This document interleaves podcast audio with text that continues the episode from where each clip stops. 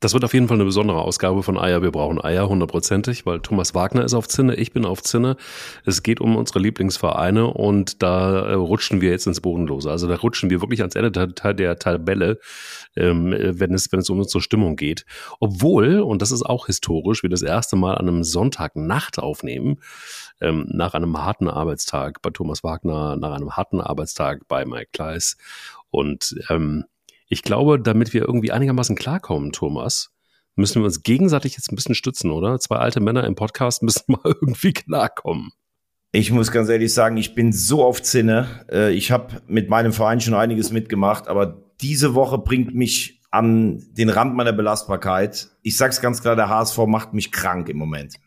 Siehst du, ich habe äh, meine weißen Balletthöschen weggeschmissen und die Strümpfe und äh, stehe quasi nackt im Wind und denke mir, Thomas, wenn wir eines brauchen heute, dann ist es Eier. Wir brauchen Eier. Der Podcast mit Mike Kleiss und Thomas Wagner. Wir kommen ja nachher zum HSV und da gibt es einiges zu erzählen und du hast gesagt, das macht dich krank. Du siehst auch, also du siehst sehr gesund aus, muss ich sagen, heute. Also für diese Stunde und, und für, da, für dieses Arbeitspensum, das du wieder hinter dir hast, Wahnsinn. Und dann, und dann hat dein Lieblingsverein irgendwie nicht geliefert und das macht dich krank. Du siehst hervorragend aus. Wie machst du das? Ich, ich weiß es nicht. Wahrscheinlich bin ich noch so im, im Ras, weil ich eben die DFB-Pokalauslosung noch gesehen habe. Der HSV hätte ja, wenn man nur zweimal aufgepasst hätte, heute noch Kaiserslautern als Los bekommen. Ich weiß, du bist Lautern-Fan, aber es wäre jetzt auch nicht das Todeslos direkt gewesen. Es ist gar nicht vorstellbar bei dieser Auslosung. Und naja, also wie gesagt, später. Lass uns erst über, lass uns erst über deinen Leidensclub sprechen. Also wer das Spiel gesehen hat, ich habe das äh, so mit einem Auge dann noch verfolgt, weil ich konnte ich, ich konnte es einfach nicht mehr ertragen. Es war es war wirklich ein man man sollte davon ausgehen, wenn Mainz in Köln zwei Karnevalsvereine, dass da die Party ist. Ähm, ich kenne auch viele, die hingegangen sind ins Stadion und äh, die auch diesen Abstiegskampf sehen wollten. Es war nur keiner. Also es, es gab einfach keinen. Es gab einfach einen grottenschlechten Kick. Und äh, jeder im Stadion hat gedacht, oder der heute zum FC gegangen ist, egal ob du aus Mainz kommst oder aus, aus, aus Köln kommst, der hat gedacht, naja, okay, das muss ja jetzt heute irgendwie ein Feuerwerk geben, da, da, da muss es rumsen die ganze Zeit und, und irgendwie ähm, wird es dann einer von beiden machen und äh, beide Mannschaften haben, da hatte irgendwie gar keiner irgendwie Bock in der Liga zu bleiben. Und ähm, beim ersten FC Köln muss man ganz ehrlich gestehen, war es besonders eklatant. Also Mainz hätte das Spiel gewinnen müssen. Nach der ersten Hälfte, Hälfte hätten die schon drei Buden hätten machen müssen. Ähm, also ab der 85. Minute hat der FC gespielt und dann kommt es zu einer Aufstellung, die sich mir nicht erschließt. Äh, Tigges in der, in der, in der Startaufstellung, Waldschmidt in der Startaufstellung, einfach nur um mal zwei Positionen zu nennen. Ähm, ähm, es war insgesamt einfach, äh, jetzt hat sich Chabot dann auch noch relativ schnell verletzt ähm, es war ein Spiel zum Vergessen einfach und es hatte mit Abstiegskampf nichts zu tun. Und ich muss jetzt an dieser Stelle wirklich die Frage stellen, äh, beziehungsweise ich stelle nicht mehr die Frage, sondern ist es augenscheinlich so, dass die Magie Baumgart dahin ist. Ich weiß auch nicht, ob die Mannschaft ihm wirklich noch folgt, wenn er sich dann öffentlich noch hinstellt und äh, den, den, den äh, Verein kritisiert, beziehungsweise Vorstand und auch Keller relativ direkt. Ähm, und wenn man kein Geld hat, hätte in Köln, in so einer Stadt, müsste man sich welches besorgen. Sprüche, wo ich, glaube ich, spätestens als äh, Sportchef sagen würde, boah, also vielleicht mal Leistung bringen, Trainer, und dann lass uns mal weiterreden. Aber das war insgesamt einfach heute ein Desaster. Ich verstehe die Mannschaft auch nicht, ähm, wie sie da rangegangen ist in das Spiel. Also Aufstellung weiß ich jetzt gar nicht. Ich meine, wenn Selke krank ist, äh, der einzige, der noch auf einem gewissen Niveau in der Bundesliga mitspielt, dann hast du halt nur noch Tigges oder Dietz, also muss er einen von beiden spielen lassen. Ähm, ich verstehe nicht, dass er Uth nicht bringt. Äh, irgendwas scheint da vorgefallen zu sein. Er hat immer gesagt, das ist mein kreativer Mann, der ist auch für die Standards gut und dann spielt er gar keine Rolle mehr. Ich verstehe es nicht. Uth ist der einzige, den ich zutraue im Moment in dieser Mannschaft, weil er auch Selbstvertrauen hat, irgendwas zu bewirken. Ähm, Im Falle Deal ist er total stur, das haben wir letzte Woche schon besprochen. Ich weiß nicht, was er sich da selber einbildet, als wenn Deal nur unter dem Jahrhunderttrainer Baumgart trainieren dürfte, wenn er dann auch beim FC weiter unterschreibt. Die jungen Spieler kommen kaum zum Einsatz, verstehe ich auch nicht, weil der FC eine überragende Jugendarbeit hat und schlechter als die, die im Moment spielen, können sie es auch nicht machen. Und das Schlimmste ist meiner Meinung nach, du siehst, die Mannschaft ist total verunsichert, selbst nach einem Sieg in Darmstadt, egal wie der zustande kam. Und ähm, er fordert immer Intensität, erfordert Selbstvertrauen. Das hat die Mannschaft aber augenscheinlich nicht. Und ich verstehe halt nicht, dass ihm nicht irgendwann da noch mal einer sagt, Junge, das nimmt dir oder Trainer, das nimmt dir keiner für übel, wenn du mal ein bisschen abrückst von deiner von deiner intensitäts-eindimensionalen ähm, Fußballart, sondern du musst jetzt angemessen reagieren. Du hast zwei Jahre Riesenerfolge gehabt, weil die Mannschaft auch vor Selbstvertrauen fast geplatzt ist und das tut sie nicht mehr. Und ich habe äh, viele FC-Fans, die heute im Stadion waren, die sich mit Grauen abgewendet haben, die gesagt haben, das ist so bodenlos schlecht, was da gespielt wurde. Und ähm, ich habe auch das erste Mal den Eindruck, dass der Heiligenstatus, den Steffen Baumgart sich völlig zu Recht in den ersten zwei Jahren hier erworben hat, dass er das erste Mal so ein bisschen bröckelt. man muss sagen, die zehn Punkte kommen ja nicht von ungefähr. Also da hast du ja sogar, wenn du den Punkt in Bochum nimmst und so, sogar noch Glück, dass du so viel hast. Äh, Mainz war von zwei schwachen Mannschaften noch die bessere. Aber für den FC ist wirklich Ambach, muss man fast sagen. Also das ist, das ist auch von der Leistung her im Moment, spielen sie wie ein Absteiger. Also die zwei ja ab der 65. Minute präsenter als Tickets, muss man sagen. Und äh, mal so zur Erinnerung, ähm, ähm, Kommentar von, von Keller zur Verpflichtung des Spielers übrigens damals. Wir sind froh, dass Steffen Tickets verpflichten konnten.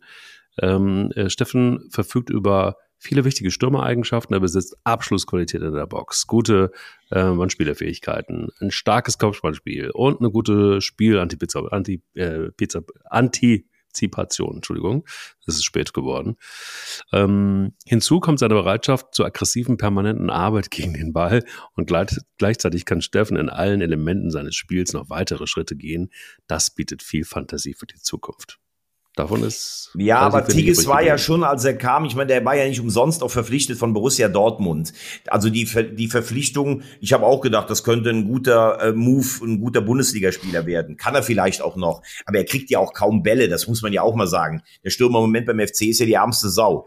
Und ich habe es letzte Mal schon gesagt, Tigges und Selke wirkten auf mich eher, als wenn die in der Leichtathletikabteilung angekommen wären. Die rennen von mhm. links nach rechts und wieder umgekehrt aber es kommt ja auch nichts Brauchbares. Und da verstehe ich dann zum Beispiel wirklich nicht, dass man nicht auf Ut äh, zugreift. Aber du merkst ja auch vom Spiel, wenn du letztes Jahr ins Stadion gegangen bist, hast du gedacht, ey, der FC, die haben immer Mut, da passiert immer was, im positiven Sinne. Es ja. passiert dir gar nichts mehr. Zehn Tore, zehn Punkte. Und dann immer zu sagen, ich bleibe bei meinem Plan, ich habe persönlich so ein bisschen den Eindruck, ich habe das auch schon mal gesagt, wenn ein Trainer auch sagt, ich kann keine Spieler verpflichten, die kein Deutsch kennen, weil ich kann kein Englisch, ich habe so das Gefühl, es fehlt das Regulativ, um Steffen Baumgart auch mal runterzuholen wieder davon und zu sagen, ähm, hier ist jetzt Abstiegskampf, vielleicht kannst du zwei hinter dir lassen, mit viel Glück auch drei, aber da muss ein bisschen anders gespielt werden. In Darmstadt war es ja teilweise zu sehen, obwohl es auch ein grauenhaftes Fußballspiel war. Aber äh, wie gesagt, ich habe auch, wenn ich, wenn ich seine Äußerungen höre, Causa die letzte Woche, ich habe das Gefühl, da ist ein, eine große Gap zwischen dem, was der FC spielt und was der Trainer gerade denkt, was er dazu sagen muss. Und äh, also im Moment muss ich sagen, würde es mich noch nicht mal mehr wundern, wenn man irgendwann noch mal darüber nachdenken würde, ob es ein neuer Trainer machen müsste. Ähm, und auch diese Attacke letzte Woche gegen den Vorstand. Ich meine, er war immer stolz darauf, dass er Spieler entwickelt oder Spieler, die irgendwo anders ge gescheitert waren, wieder zur alter Leistungsstärke hinbringen. Der hat vor der Saison ja. gesagt, mit diesem Kader können wir die Bundesliga halten. Dann jetzt alles auf den Vorstand abzuwälzen, ist mir dann auch ein bisschen zu wenig. Äh, kannst du dir vorstellen, dass wenn das nächste Spiel äh, verloren geht, dass Steffen Baumgart auch noch Trainer ist? Ja, es sind ja jetzt noch zwei Spiele, also bis zum Winter passiert da sicherlich nichts, aber du hast jetzt die Spiele in Freiburg und bei Union.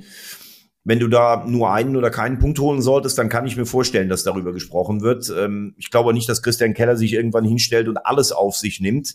Ich finde, mit diesem Kader, den der FC hat, äh, im Sturm ist es zu dünn, aber du könntest durchaus mit diesem Kader auch irgendwie auf Platz 13 oder 14 einlaufen. Also da haben alle Fehler gemacht, der Trainer auch. Und zu denken, man kann das alles so ein bisschen wegschieben. Ich glaube, da unterschätzt er jetzt auch im Moment seinen Status in Köln. Er war auf dem Weg, ein Heiliger zu werden, aber das ist schon zu wenig, auch fußballerisch. Das ist einfach zu wenig, was der FC spielt. Das ist wohl so. Lass uns doch mal kurz noch ein bisschen unten bleiben. Ähm, es ist allerdings so, dass alles im Schneckentempo irgendwie funktioniert oder auch nicht funktioniert. Ähm, jetzt hat Union gewonnen. Das ist tatsächlich, äh, wurde auch dann irgendwann mal Zeit. Ähm, ist aber auch die Wahrheit, dass Darmstadt verloren hat gegen Heidenheim. Ähm, naja gut, aber und, insgesamt äh, haben Werder hat gestern einen Schritt gemacht mit einem relativ ungefährdeten, souveränen genau. Sieg. Ähm, ja. Union hat mit neuem Trainer gewonnen. Ich glaube, das gibt jetzt natürlich auch noch mal einen Schub. Ähm, Heidenheim hat sein Spiel gewonnen. Also äh, gut, Mainz spielt jetzt, äh, hat nächste Woche dann ein Heimspiel, ich glaube, gegen Heidenheim. Ähm, ich habe das Gefühl, unten kommen alle so ein bisschen ins Laufen. Auch Mainz spielt ja besser als der Tabellenplatz. Also im Moment wirken für mich Darmstadt und der FC von der Leistung her am schwächsten. Ähm, Heidenheim hat jetzt schon 14 Punkte auf dem Konto, muss man auch sagen. Union hat dann, sie haben früh genug, glaube ich, gewechselt, zu viel Qualität im Kader. Ähm, Augsburg ist eh eigentlich schon gefühlt weg. Gut, Bochum hat jetzt mal wieder verloren. Aber im Moment, glaube ich, sieht so aus, als wenn sich vielleicht unten die drei Mannschaften Mainz, Köln und Darmstadt ein bisschen absetzen. Also es ist auf jeden Fall Bewegung, viel Bewegung drin. Darmstadt hatte mal so ein Zwischenhoch.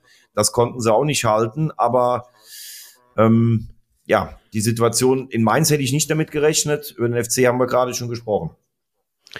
Aber ja, ich glaube, dass nach, nach dem Wochenende haben einige Trainer Sorgenverhalten noch ein bisschen höher in der, in der Tabelle. Absolut, absolut, vor allen Dingen. Aber du hast es richtig gesagt, die kommen alle so, so, so langsam ins Rollen da unten. Und äh, wenn ich so an Rollen denke, dann denke ich natürlich auch an, äh, an unseren Werbepartner. Blackroll nämlich ist unser Werbepartner. Guck mal, ich habe es geschafft wieder, oder? Ich bin wieder, ich bin wieder im, ich bin wieder im, im, im Game quasi. Ja, Wahnsinn. Im, im, du, hast, du, bist, du hast heute schon vorgelegt. Vielleicht liegt es daran, wir haben 23.44 Uhr.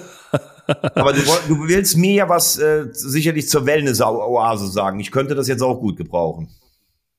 Naja, ich würde dir vor allen Dingen, also wenn, wenn Black Roll jetzt, ich kann doch jetzt schon mal so äh, an Nonchalance einfach sagen, äh, direkt um 23.44 Uhr, also ihr werdet, hört das ja dann erst am, äh, am, am Montag irgendwann im Laufe des Vormittags. Ähm, aber mit dem Rabattcode AYA15 geht ihr einfach mal schön auf äh, blackroll.com, denn ich kann euch verraten, die Compression Boots, das sind genau die Teile, die äh, wirklich, wirklich richtig gut tun und vor allen Dingen, in denen ich gerne mal Thomas Wagner sehen würde. Also stell dich vor, langer Tag, wie Thomas Wagner ihn heute hatte, ich auch, nach einer intensiven Sporteinheit verwandeln sich quasi die Beine in wahre Wellness-Oasen. So hast du es angesprochen. Und ähm, das ohne auch nur einen Fuß von der Couch zu bewegen. So wie im Moment gerade bei der Podcast-Aufnahme. Das ist doch absolut genial, Thomas. Du hast ja zu mir letzte Woche gesagt, oder beziehungsweise hast mich ja damit schon beliefert, und ich muss wirklich ja. sagen, ich bin jetzt so unter Dampf, aber das ist so ein kurzer Moment des Verwöhnens. Leichter Druck, entspannte Massage, ja, würde ich dann schon sagen, ein Geschenk für meine Beine, die ja schon sehr lediert wurden im Leben. Äh, A, als, als ähm, knallharter Innenverteidiger oder Treter oder beziehungsweise wenn ich auf der Autobahn Gas, das Gaspedal durchtrete, um pünktlich bei dir äh, hier im Podcast zu sein. Natürlich unter Einhaltung aller Geschwindigkeits äh, Kontrollen oder Grenzen. Kontrollen. Kontrollen. Grenzen. So. Hm, ja. Grenzen. Compression Boots, also wirklich gut gegen Muskelkater, ähm, wenn du dann mal wieder Sport machst, mein lieber Thomas. Und äh, die haben auch ähm, sehr leichtes Design und innenliegende Schläuche mit einer praktischen Aufbewahrungstasche. Kann man also nichts falsch machen und sind wirklich ein Muss für jeden Entspannungsmarathon, weil nicht nur die müden Beine wieder äh, richtig fit werden, sondern auch ähm, verwöhnt werden. Und das ist ja das, was wir beide wollen. Weil wollen wir nicht einfach mal mit einem leichten Druck verwöhnt werden? Definitiv. Das wollen wir. Leichter Druck. Leichter Druck. Siehst du. Bis zum 31. Januar 24 gilt unser Code AYA15. Und äh, dann könnt ihr einfach mal selber ausprobieren, wie das mit den Compression Boots ist und wie das dann mit den Beinen ist. Ich glaube, ähm, ihr geht einfach mal drauf auf Blackwell.com und äh, holt euch mit Eier 15 15% Rabatt. Und abgesehen davon ist bald Weihnachten. Und äh, deshalb ähm, werde ich jetzt auch mal ein bisschen shoppen gehen. So. So, ich glaube, so eine Entspannung hat gestern sicher auch Thomas Tuchel gebraucht im Bus nach der Abfahrt Boah. aus dem Frankfurter Waldstadion. Mein lieber Herr Gesangverein. Muss ganz ehrlich gestehen, was bitte ist denn mit Bayern München los, dass du dich da derart von Eintracht Frankfurt, die vorher noch gegen Saarbrücken aus dem Pokal geflogen sind. Ähm, sensationell übrigens. Saarbrücke, du bist echt das Geilste.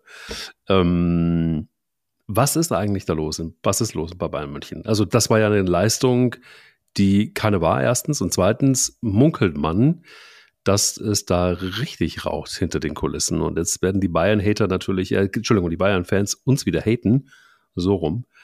Ähm, aber so kann man ehrlich gesagt nicht machen, oder? Also selbst wenn du aus dem Pokal raus bist, eine lange Pause hast, ähm, angeblich dann den Flow verlierst, weil du, sagt ja der ein oder andere Spieler im Sportstudio wie Leon Goretzka, ja, wir sind eigentlich gewohnt, alle drei Tage zu spielen. Und jetzt haben wir da irgendwie zehn Tage frei gehabt. Und deshalb sind wir total aus dem Flow. Das ist ja, gut, also, schon kurios. Ja, gut. Ich, ich glaube, wenn er, wenn er sich das äh, nochmal so anhören würde, dann würde er selber auch was anderes sagen. Das ist, es, es beschreibt einfach nur den Zustand, dass sie natürlich selber fassungslos sind über das, was da passiert. Also es ist ja auch kein Einzelfall, selbst in dieser Saison. Du verlierst 0-3 gegen Leipzig im Supercup. Da kannst du noch sagen, das ist der unwichtigste Pokal. Du scheidest aus in Saarbrücken. Zum vierten Mal hintereinander schaffst du es damit nicht ins, äh, schaffst du es damit nicht ins Halbfinale oder beziehungsweise ins Finale. Ähm, du hast seit dem Champions League Triumph 20 diesen Pokal auch nur noch aus der Ferne gesehen und gehst dermaßen gestern unter nach so einer Niederlage. Auch in dieser Höhe ist damals Nico Kovac entlassen worden. Und wenn du diese Mannschaft dir anschaust, dann kannst du sagen, sie haben in der Champions League in der leichten Gruppe geliefert. Sie haben die, ähm, sie haben Dortmund im eigenen Stadion filetiert. Aber es sind halt einfach viel zu viele Aussetzer. Und da kannst du ja gestern durch alle Mannschaftsteile durchgehen. Also gestern übrigens, das möchte ich auch nur mal sagen und gar nicht hämisch, weil ich es immer gesagt habe, diese ganzen neuer Hymnen nach Siegen gegen Darmstadt und gegen Kopenhagen und gegen Galatasaray, das ist ja lächerlich.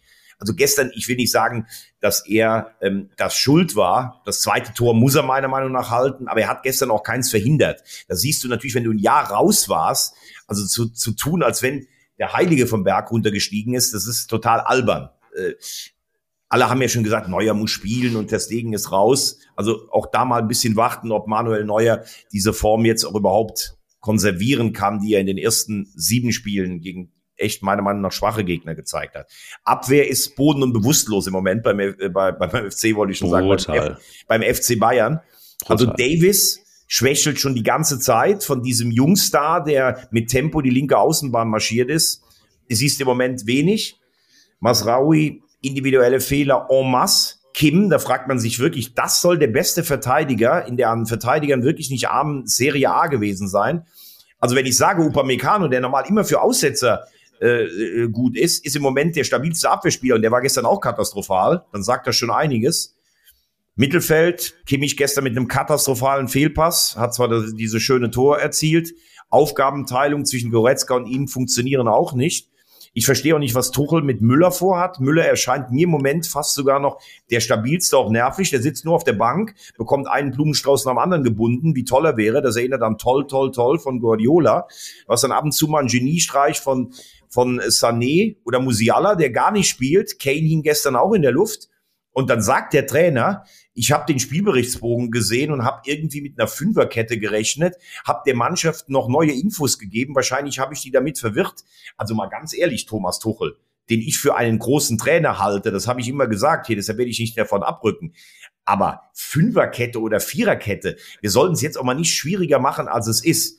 Die Eintracht hat vier Spiele am Stück verloren und dass die natürlich versuchen, ein Feuerwerk der Emotionen und der Zweikampfstärke abzubrennen, das war ja wohl vorher klar. Also wenn diese Basics fehlen, nachdem die Mannschaft zehn Tage ausgeruht ist, nachdem der Trainer vorher immer gejammert hat, sie würde zu viel spielen, ist diese Nichtleistung nicht zu erklären. Und ich glaube, die wird auch nicht ohne Konsequenzen bleiben an der Straße, weil das lassen sich nochmal die Bayern verantwortlich nicht gefallen. Und wenn der Sportdirektor heute Morgen im Doppelpass sagt, dass die Einstellung gefehlt hat, da muss ich sagen, dann leuchten aber alle Alarmglocken äh, auf Rot, weil das ist ja bei den Bayern eigentlich nie der Fall. Viele haben ja schon gedacht, okay, dieses Jahr hast du auch gar nicht so viel Konkurrenz, beziehungsweise die schwächelt auch ein bisschen in der Champions League. Vielleicht können die Bayern zum ganz großen Wurf ausholen. Im Moment musst du aber sagen, aus einem Wettbewerb raus, in der Liga, gefühlt schlechter als Stuttgart und Leverkusen. Und vielleicht im Frühjahr hat sich eine Mannschaft wie Manchester City auch dann wieder erholt. Also was da gerade bei den Bayern los ist, das ist wirklich schwer erklärbar. Nee, aber gerade ist ja, ist ja, ist ja, stimmt ja schon gar nicht mehr. Also seit dem Triple 2020 ist die Stabilität nach und nach komplett verloren gegangen, muss man sagen, bei Bayern. Keine einzige Halbfinalteilnahme in der Champions League und DFB-Pokal und eine Meisterschaft 23, äh, die Dortmund den Bayern geschenkt hat. Das ist alles erstmal so. Das heißt also, Ähm, das kann, glaube ich, nicht mehr der Anspruch des FC Bayern München sein. Und da ist, glaube ich, dann äh, wahrscheinlich auch die Geduld bei äh, oben äh, da ähm, am Tegernsee wahrscheinlich auch mal irgendwann bald vorbei. Das sind dann drei Jahre dann irgendwann auch zu viel. Und äh, da frage ich mich, ähm, was hat man denn eigentlich vor? Also wo ist jetzt nach so einem Spiel die Zäsur? Wo ähm, wird es da Veränderungen geben? Wird man, man wird schwerlich irgendwann im Winter die gesamte Mannschaft umbauen können?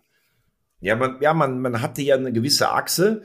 Also Kane war natürlich ein super Transfer als Lewandowski-Ersatz, aber da hat man ja auch mhm. schon zu lange gewartet gehabt. Letztes Jahr hat man ja, ja. versucht, man schafft es mit Choupo-Moting und mit Tell.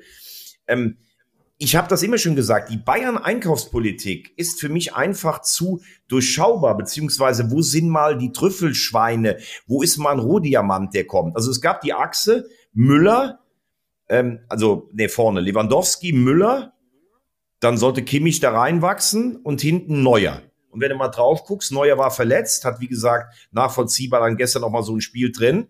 Lewandowski ist weg. Das hat man versucht. Ein Jahr kam Nagelsmann auf die Wahnsinnsidee, ohne Neuner zu spielen bei Bayern München, die, also, die immer ein Spiel eigentlich machen müssen. Jetzt haben sie Kane. Aber Kane zu verpflichten, das hätten wir beide ja auch geschafft mit 2,5 Promille. Weil Kane liefert seit Jahren ab. Das ist ja kein Transfer, der, der irgendwie eine Idee oder eine Kreativität erfordert. Müller ja. ist in die Jahre gekommen, spielt unter dem Trainer keine Rolle, obwohl ich es nicht verstehe, weil wenn er spielt, liefert er eigentlich immer ab.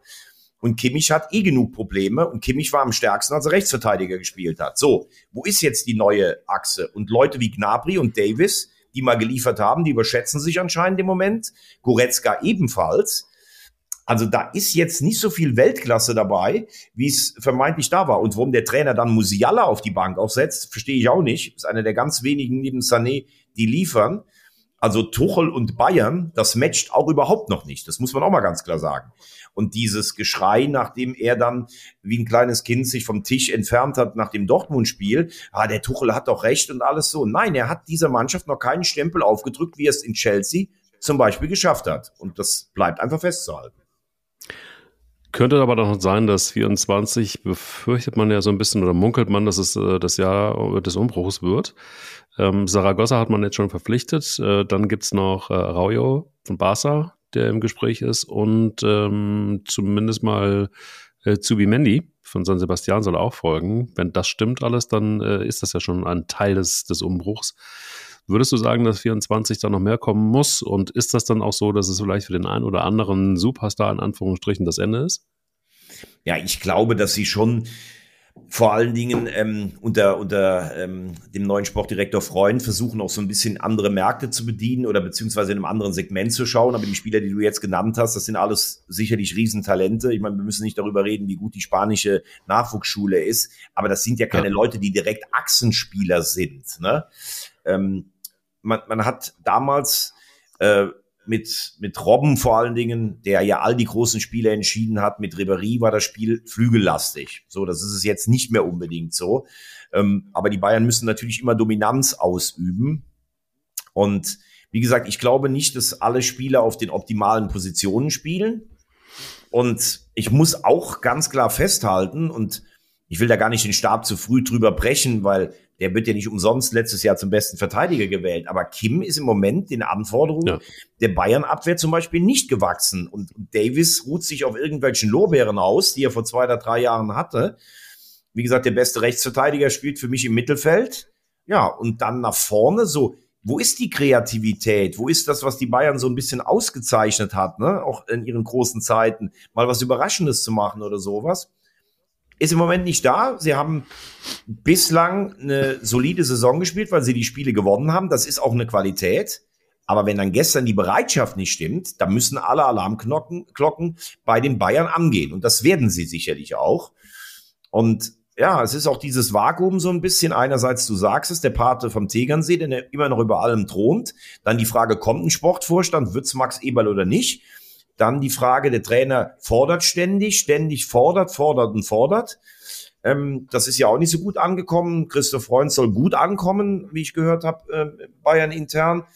Aber irgendwie matcht das alles noch nicht so. Und bei Thomas Tuchel, der hat Chelsea damals eine ganz klare Handschrift gegeben, auch Paris. Bei Bayern sehe ich sie einfach nicht. Ja. Aber es, es gibt ja noch, es gibt ja noch jemanden, der Wunder Terzic. Der wundert Terzic. Und ich war sehr verwundert, das, was ich in dem Spiel gesehen habe, und ich habe es mir ganz angeguckt, fand ich beeindruckend. Also ich fand beeindruckend, dass der BVB ganz eine ganz andere Haltung gezeigt hat, ein ganz anderes Verständnis von Powerplay und von Kampfgeist.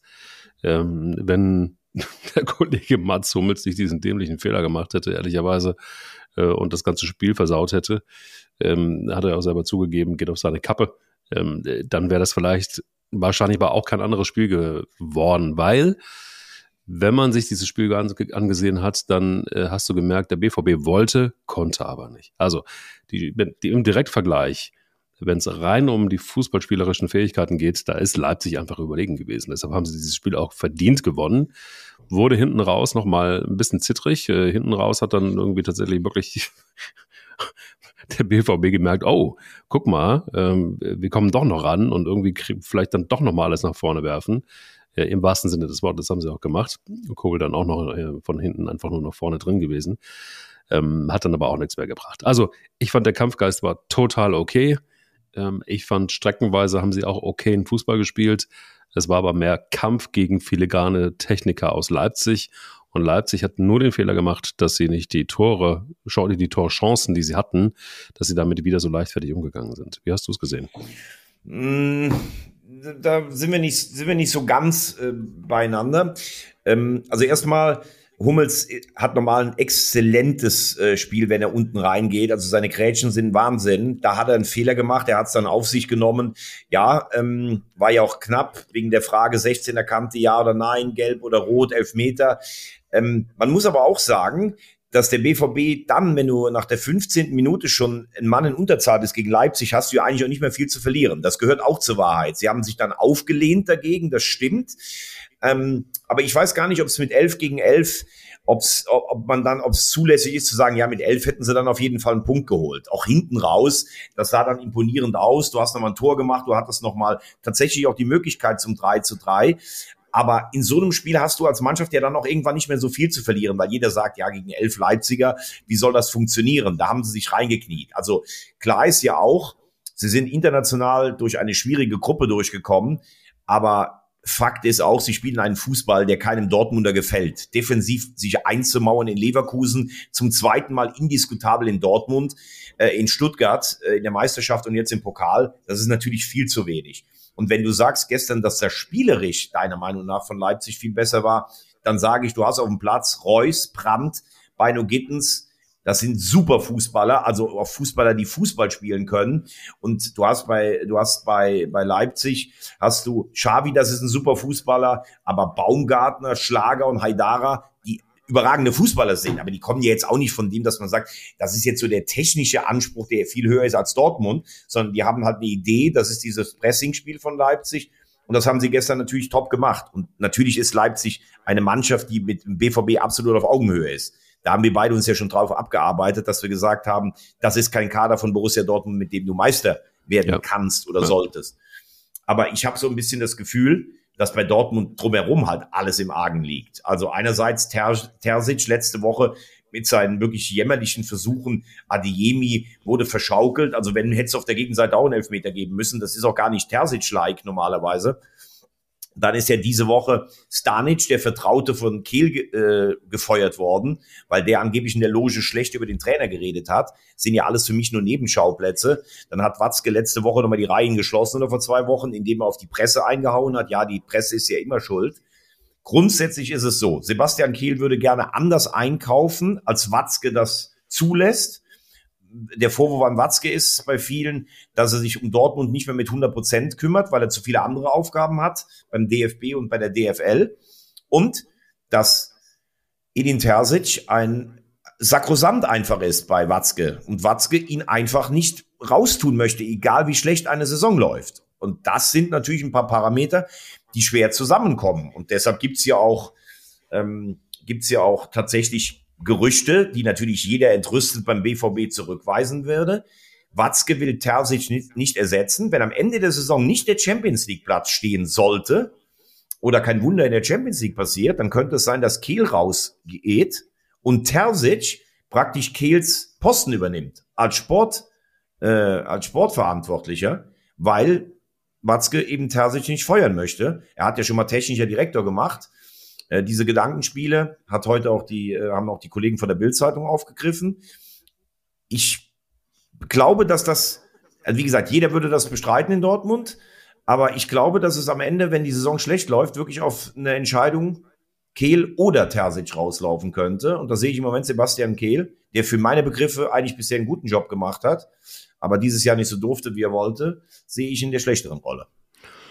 Fantastisch. Enrico Maaßen ist ja äh, bereit als Interimstrainer, habe ich gehört. Boah. Oh, boah. naja, also das, was der in Augsburg als Bewerbungsschreiben abgeliefert hat, das würde ich jetzt nicht unbedingt äh, nehmen, um damit bei Borussia Dortmund zu arbeiten. Aber wer wäre denn dann ein adäquater Ersatz? Ich glaube, wir müssen nicht ähm, darüber reden, weil Terzic wird die Saison auf jeden Fall zu Ende machen. Also es ist ja okay. jetzt noch, es okay. ist ja jetzt noch nicht so, dass äh, die Champions League Platz vier außer Reichweite ist und du bist auch in, bist auch international noch dabei. Mit dem Pokal ist eine Sache weg, aber ich glaube, dass wir, wenn die Ziele nicht erreicht werden, das Minimalziel Platz vier, dann müssen wir am Ende gucken. Dann glaube ich nicht, dass die Kombination Terzic und ähm, Kehl in die neue Saison geht. Aber Minimalplatz 4 wäre äh, tatsächlich im Moment jetzt von Leipzig gebucht. Und wenn Stuttgart nicht schwächelt, ich würde jetzt nicht davon ausgehen, dass Bayern und Leverkusen äh, so schwächeln, dass sie da ähm, in, in, Richtung Platz 5 oder 6 äh, rutschen würden sondern wird schwer und du hast ja, ja, das ist ja klar. Da, das ist ja genau dieses Ding. Also Dortmund muss von hinten aufpassen, dass Hoffenheim und Frankfurt nicht kommen. Absolut. Leipzig hat vier Punkte vor. Das kannst du nicht automatisch sagen, das holen wir auf jeden Fall auf. Leverkusen und Bayern sind eh in einer anderen Liga. Dann kommt es auf Stuttgart an. Oder es könnte ja noch sogar sein, wenn du dieses Jahr unter den zwei besten Verbänden bist mit den Punkten, dann könnte es ja sogar einen fünften Champions League Startplatz für Deutschland geben.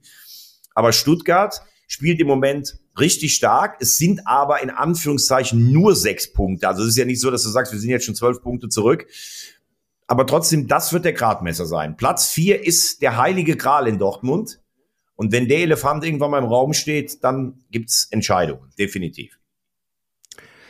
Wie siehst du die Entwicklung? Darauf würde ich schon mal ganz gerne eingehen. Äh, jetzt müssen wir, glaube ich, wirklich sprechen über Wolfsburg und Nico Kovac. Das Thema müsste sich jetzt eigentlich erledigt haben, oder? So, wenn man die Gesten und auch äh, letztendlich die Mimiken vor allen Dingen von, von Marcel Schäfer auf der Tribüne gesehen hat, vom, Sportchef in Wolfsburg, ähm, äh, da brennt Lichterloh jetzt hinter den Kulissen, spätestens aber nach dem 0 zu 1 gegen Freiburg du schaffst es ja immer wieder, Wolfsburg ab und zu mal zu droppen hier. Manchmal denke ich, du machst es, es geht mir eher um Nico Kovac. Also ich finde, ja, ja, ja, ist klar. Nein, nein. Ich, ich wollte nur sagen, manchmal machst du es ja, glaube ich, um mich zu ärgern. Ich glaube, das kann man auch relativ einfach sagen. Ähm, da wird vor der Winterpause nichts passieren. Wir haben jetzt noch zwei Spiele in Darmstadt und dann gegen die Bayern zu Hause. Für meine Begriffe müssen da mindestens, äh, es muss ein Sieg meiner Meinung nach fast schon gegen Darmstadt her oder du holst einen Punkt gegen Darmstadt und gewinnst dann überraschend gegen die Bayern zu Hause. Ähm, Nico Kovac war schon mal zu Beginn der letzten Saison angezählt. Dann gab es jetzt, es ist jetzt seine Mannschaft. Er hat die Mannschaft, er hat keine Europapokalbelastung. Mannschaften von Kovac sind eigentlich immer diszipliniert und sind immer fit.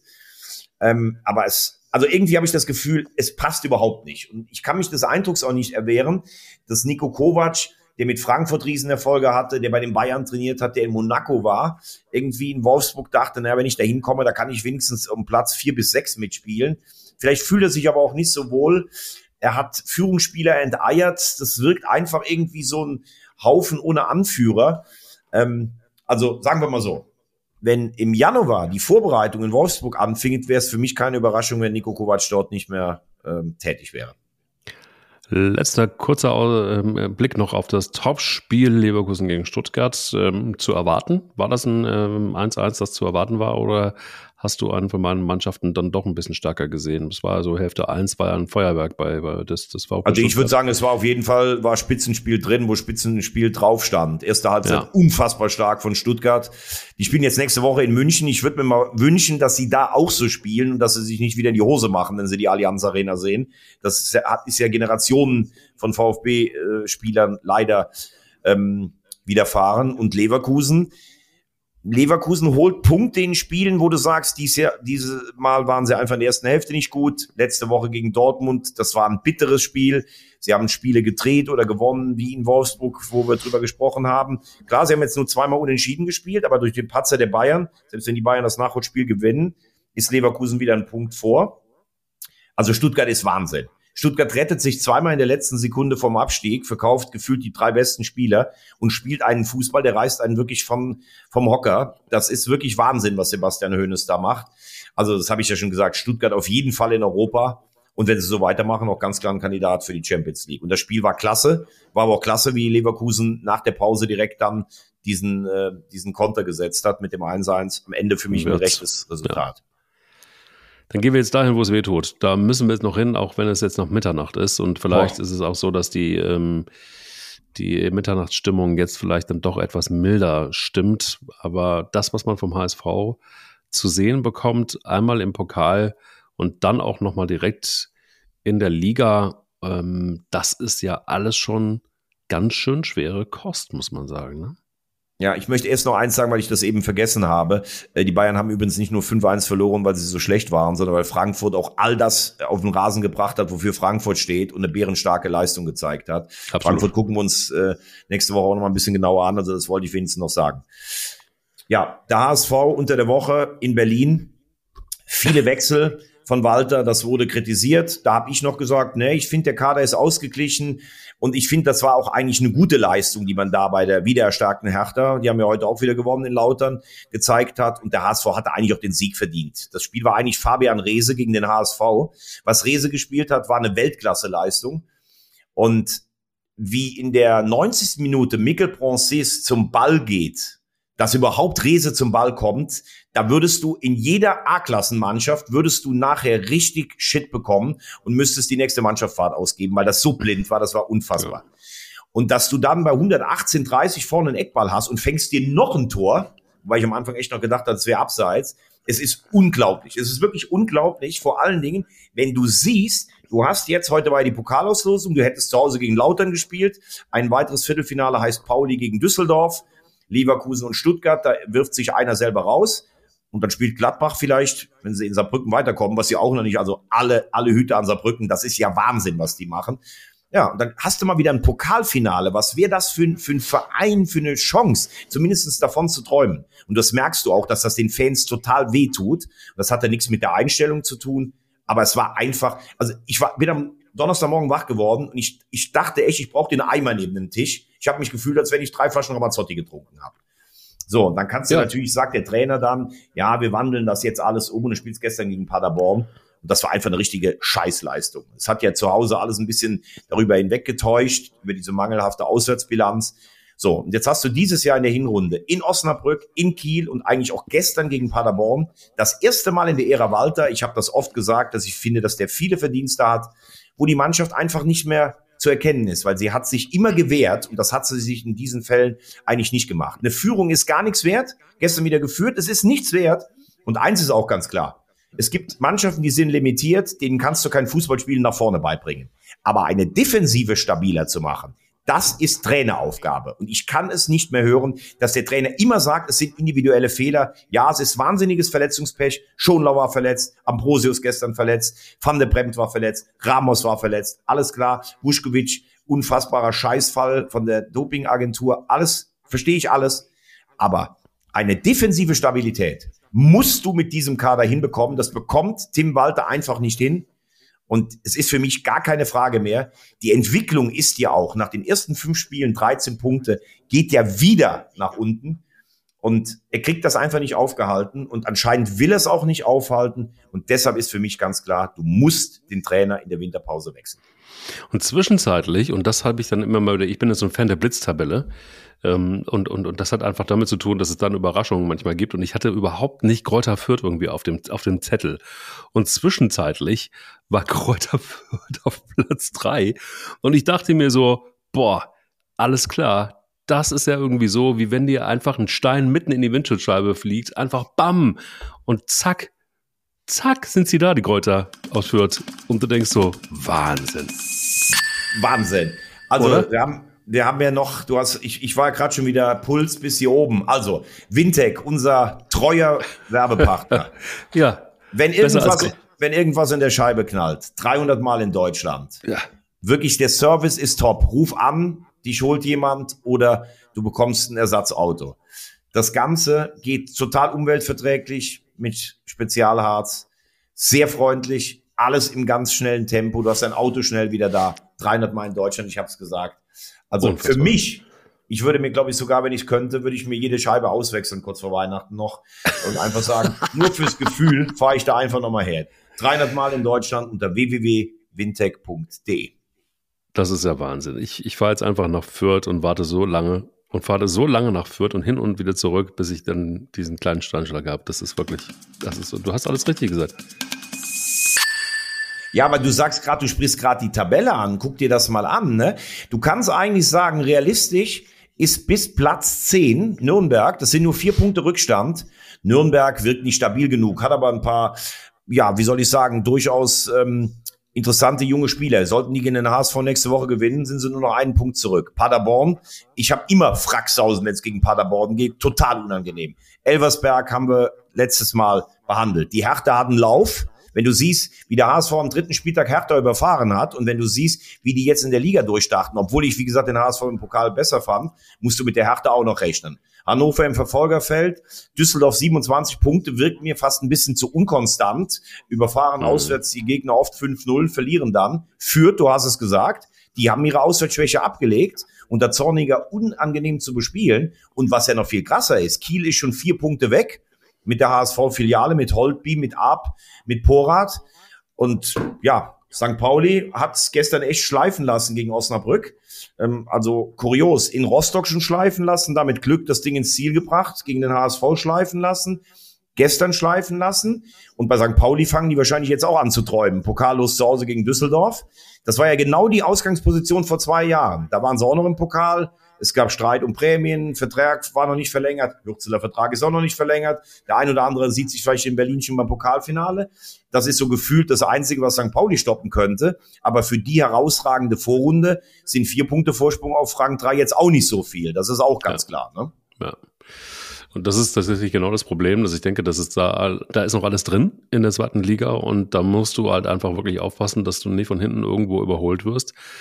Ähm, und es ist für mich einfach auch, wenn du die, die, die Leistung der Mannschaft anguckst, ähm, das ist wirklich im Grunde genommen wirklich immer wieder die Blaupause der letzten Jahre. Und da frage ich mich, okay, wann will man dann da endlich handeln? Will man endlich aufsteigen und wie vor allen Dingen? Das ist für mich überhaupt nicht, also ich, ich, ich habe da gar keine Worte für, dass man an Tim Walter so lange noch festhält. Also ich gönne jedem seinen Trainerjob, natürlich tue ich das, aber die Frage ist für mich wirklich so, lernt man eigentlich gar nichts aus der Vergangenheit? Lernt man nicht irgendwie diese, es ist ja alles wirklich, du kannst ja copy-pasten fast schon. Und äh, was rege ich mich eigentlich auf? Es ist eigentlich alles auserzählt, was den HSV angeht. Was mich allerdings jetzt auch ein bisschen ähm, erschrocken hat, ist das, was beim ersten FC Kaiserslautern passiert. Wir haben ihn schon ein paar Mal jetzt angesprochen auch und ähm, jetzt ist es allerdings so, dass äh, nur noch ein Platz äh, von Hansa, äh, ein, ein Punkt, Entschuldigung, von Hansa Rostock weg ist, also vom ähm, Relegationsplatz. Und das ist dann, dann schon eine Leistung, wenn man äh, so sieht, wo die herkommen, die Lauterer. Äh, Gramozis hat es jetzt irgendwie nicht geschafft, den, den, den, den berühmten neuen Winter reinzubringen. Äh, bitter, oder? Das war auch ein Spiel, muss man ganz ehrlich sagen. Es war spannend, ich habe es geguckt. Und äh, das äh, hätte eventuell auch anders ausgehen können. Die Hertha war aber auch stark. Sie kommen jetzt. Kaiserslautern und der Betzenberg, das hat gebrannt. Da war auch gleich am Anfang Feuer drin mit dem 1-0. Ich frage mich aber, wie geht das weiter da? Das kann man jetzt nicht sagen. Der Trainerwechsel ist ein großes Wagnis. Im Pokal ist man weitergekommen. Ähm, ich habe die grundsätzlichen Dinge angesprochen. Ich glaube, dass man zu ungeduldig im Umfeld ist, ähm, dass man auch in der Vergangenheit ein bisschen überperformt hat. Mit Ache zurück, das ist eigentlich normal ein wichtiger Mann. Aber klar ist auch, die Hertha ist im Moment gut drauf und ähm, ich glaube, dass unten bei allem Respekt, dass Braunschweig sich wehrt. Ich glaube, dass Braunschweig und Osnabrück schon am Ende die Absteiger sein werden. Aber um diesen drittletzten Platz, das kann, das kann richtig eng werden. Und ähm, wenn du jetzt vor Winter vielleicht das letzte Spiel dann auch noch in den Sand setzt, dann trägst du auch diese ganze negative äh, Stimmung natürlich mit dir rum und träumst vielleicht irgendwie auch vom DFB-Pokal bei Hertha. Also der Trainerwechsel ist da, glaube ich, nicht das Allheilmittel, weil Schuster hat schon einiges rausgeholt aus der Mannschaft. Und die Mannschaft ist auch nicht so stark, wie sie aussah, als sie teilweise oben mitgespielt hat. Das muss man auch ganz klar festhalten. Für wie realistisch hältst du den Einstieg von Tönnies wieder bei Schalke 04? Äh, ich glaube nicht sehr realistisch. Ich glaube, das wollen die handelnden Personen nicht. Ich muss auch ehrlich sagen, ich würde mich, auch, also wenn ich was zu sagen hätte auf Schalke, ich würde es mich, glaube ich, auch verwahren, weil er hat den Verein letztlich auch mit in diese Scheiße reingeritten, mit seinen völlig abstrusen, teilweise Ideen, hatte vom Fußball keine Ahnung, wollte immer Uli Hoeneß irgendwie ähm, imponieren, hat größenwahnsinnig am Rad gedreht. Und er hat das ja auch nicht alles nur gemacht aus reiner Liebe zu Schalke. Ich glaube schon, dass er Schalke-Fan ist. Aber da ist ja auch viel Geld in den Sand gesetzt worden. Und äh, ich kann mir auch nicht vorstellen, dass es rund um Gelsenkirchen keine anderen äh, Leute gibt, die da ein bisschen Geld geben könnten. Der FC Schalke 04 ist nach wie vor ein großer Club, aber es muss so prekär sein, dass ein Abstieg ähm, von Schalke wahrscheinlich dazu führen würde, dass die in der fünften Liga wieder anfangen müssten. Also ich habe von jemandem, der sehr gut informiert ist, gehört, die sind so platt finanziell, dritte Liga könnte dieser Verein nicht stemmen. Deshalb oh, okay. möchte ich, dass ähm, Schalke auf sportlichem Wege die Klasse hält. Ähm, ich glaube, da sind sie auch auf einem guten Weg ähm, dabei und dann, dass sie sich für die nächsten Jahre neu aufstellen können. Was mich so ein bisschen irritiert hat, ist, ähm, dass ähm, äh, Karl Gerz äh, nicht ein einziges Mal bei Norbert Elgert gewesen ist. Also zumindest sagt Norbert Elgert, der jetzt wieder verlängert hat übrigens nochmal, der legendäre U19-Trainer, der sie alle groß gemacht hat, wirklich die großen Spieler. Äh, Neuer, Sané, ähm, Özil, wen du willst. Ähm, der sagt selber, dass, dass äh, Gerz noch nicht ein einziges Mal bei ihm gewesen sei. Finde ich irritierend. Finde ich auch ähm, irritierend, finde ich aber vor allen Dingen irritierend, dass da die Clubführung anscheinend bislang keinen Termin äh, auch zwischen den beiden ausgemacht hat. Ich glaube, Gerards hat genug zu tun. Zur Wahrheit gehört aber auch, dass Elgert einen legendären Ruf genießt. Aber du hast gerade die Spiele aufgezählt. Also in den letzten vier, fünf Jahren war die Schalke-Jugend, die A-Jugend auch nicht mehr so stark, wie sie mal waren. Ähm, ich verstehe halt nur nicht, dass, dass die Vereinsführung nicht versucht, den Cheftrainer mit dem wichtigsten Mann der Knappenschmiede nicht zusammenzubringen. Das habe ich auch gelesen und das, da war ich auch irritiert. Absolut. Lass uns noch ganz kurz zum Schluss vielleicht auf die DFB-Pokalauslosung gucken. Ja. Was hast du gedacht? Saarbrücke, deine Saarbrücke. Du bist ja diese Woche Amok gelaufen, fast im Chat, gegen Borussia Mönchengladbach. Also, da ist der dritte Bundesligist fällig, oder? Das wird jetzt ein knappes Höschen und das geht auch in, ins Elfmeterschießen. Aber ich bin mir ziemlich sicher, dass das Saarbrücken schaffen wird. Irgendwie habe ich das Gefühl, es geht, das, das geht Ja gut, aber das ist ja auch, das ist ja noch, das ist ja erst Ende Januar. Also muss man auch gucken, wie jede Mannschaft aus der Pause rauskommt oder sowas. Ach, aber es ja. ist natürlich, ist natürlich ein geiles. Los für, es ist ein geiles Los für den ersten FC Saarbrücken. Ich finde es ein geiles Los. Ich finde es aber auch, äh, boah, insgesamt finde ich da relativ viel Feuer drin in dieser ganzen Veranstaltung jetzt. Ähm, wie siehst du die einzelnen äh, Partien, wenn man sie einfach Ja, ich glaube, dass Leverkusen zu Hause natürlich dann schon leicht favorisiert ist gegen bärenstarke Stuttgarter. Ich würde jetzt auch denken, dass Saarbrücken eine Chance hat, aber dass irgendwann auch dieser Lauf vielleicht mal zu Ende ist. Ich glaube, dass Hertha zu Hause eine gute Chance hat, tatsächlich dem Traum, endlich mal ein Finale im eigenen Stadion zu spielen, einen Schritt näher zu kommen. Pauli gegen Düsseldorf sehe ich relativ ausgeglichen mit leichten Vorteilen für St. Pauli. Und dann hast du halt zwei Bundesligisten und zwei Zweitligisten im Halbfinale. Deshalb sage ich ja, drehe ich durch, wenn ich an den letzten Mittwoch denke. Ähm, also das ist schon eine sehr interessante Pokalauslosung. Und ähm, apropos 1. FC Saarbrücken, ich habe da mal was rausgesucht, weil wir ja schon mal darüber gesprochen hatten. Die erste deutsche Mannschaft, die im Giuseppe Merza gewonnen hat, beim AC Milan, weil sie ja damals der Vertreter des Saarlandes waren, im Europapokal der Landesmeister, 55, 56, am 1. November 1955, gewinnt der erste FC Saarbrücken mit 4 zu 3 bei den, bei, beim legendären Milan mit Spielern wie Fischbach, Berg, Keck, Filippi, Theodor Puff, geiler Name, Peter Momber, Werner Otto, Pitt Krieger, Herbert Martin, Karl Schirrer und Gerhard Siedel. Hans Tauchert ist der Trainer. Und ich sage nur auf der Gegenseite, da sind Namen, die hat selbst vielleicht irgendein junger Kollege schon mal gehört. Schiafino, der legendäre Uru auf der anderen Seite. Nils Liedholm, der noch legendärere Schwede. Oder Cesare Maldini, der Papa von oh, Paolo Maldini. Oh, ja, fantastisch, ne? fantastisch. Im Tor Lorenzo Buffon. 4-3 der Sieg. Rückspiel ging leider 4-1 für Milan aus. Aber ich wollte einfach mal an diese Sternstunde des saarländischen Fußballs erinnern. Und du siehst gerade so aus, wenn du das, wenn du das so hörst, als wenn du Tränen in den Augen hättest und als wenn du dir am liebsten Maggi und eine Wurst aufmachen würdest, eine Leona. Absolut, wobei ich da äh, auch melancholisch werde, weil wir, wir haben gerade irgendwie so ein bisschen auch von Legenden gesprochen und äh, du hast jetzt gerade noch mal sehr, sehr schön äh, Folklore aus dem Hut gezaubert. Und da komme ich da einfach mit einem Zitat daher, dass, äh, wo wir beide wahrscheinlich einfach auch immer einfach nur mit dem Kopf nicken. Und das geht folgendermaßen. Wir müssen bei den Spielern wieder mehr Entscheidungsfreude fördern. Wir brauchen Spieler, die sich mehr zu dribbeln trauen, die das Eins gegen Eins suchen. Wie oft heißt es doch, Spiel ab, du Fummelkopf. Geil, wer war das? Spiel ab, du Fummelkopf. Geil, von wem? Norbert Elgert. Norbert Elgert, ja, das ist ja Norbert Elgert. klar, hätte ich eigentlich wissen müssen. Du bist ja großer Norbert Elgert-Fan, aber geiler Satz, muss Riesenfan. man sagen. Ja, ja. Wenn du ihn jedem jemals mal äh, getroffen hast und dich länger mit ihm unterhalten hast, ähm, und, und das habe ich äh, dürfen auch, auch ähm, man muss es sagen, ich glaube, es sind schon auch einige Stunden zusammengekommen, dann ist das wirklich ein Mensch, dem du einfach gerne zuhörst, weil er einfach so aufgeladen ist mit Fußball und so viel Ahnung hat davon. Und, und das finde ich sehr schön, ähm, ist ja nie so richtig ähm, gewagt hat, ist das falsche Wort, aber er hat sich nie verführen lassen und es soll eine Begegnung gegeben haben. Da sind Norbert Elgert, das hat er auch selber erzählt, und, und, und Tönnies um den See gelaufen und dann hat er hat Tönnies ihn äh, wirklich mehrfach bekniet, doch mal den, den Cheftrainerposten zu übernehmen. Hat Norbert Elgert nie gemacht, weil er gesagt hat, nö, die U19 ist, da fühle ich mich total wohl.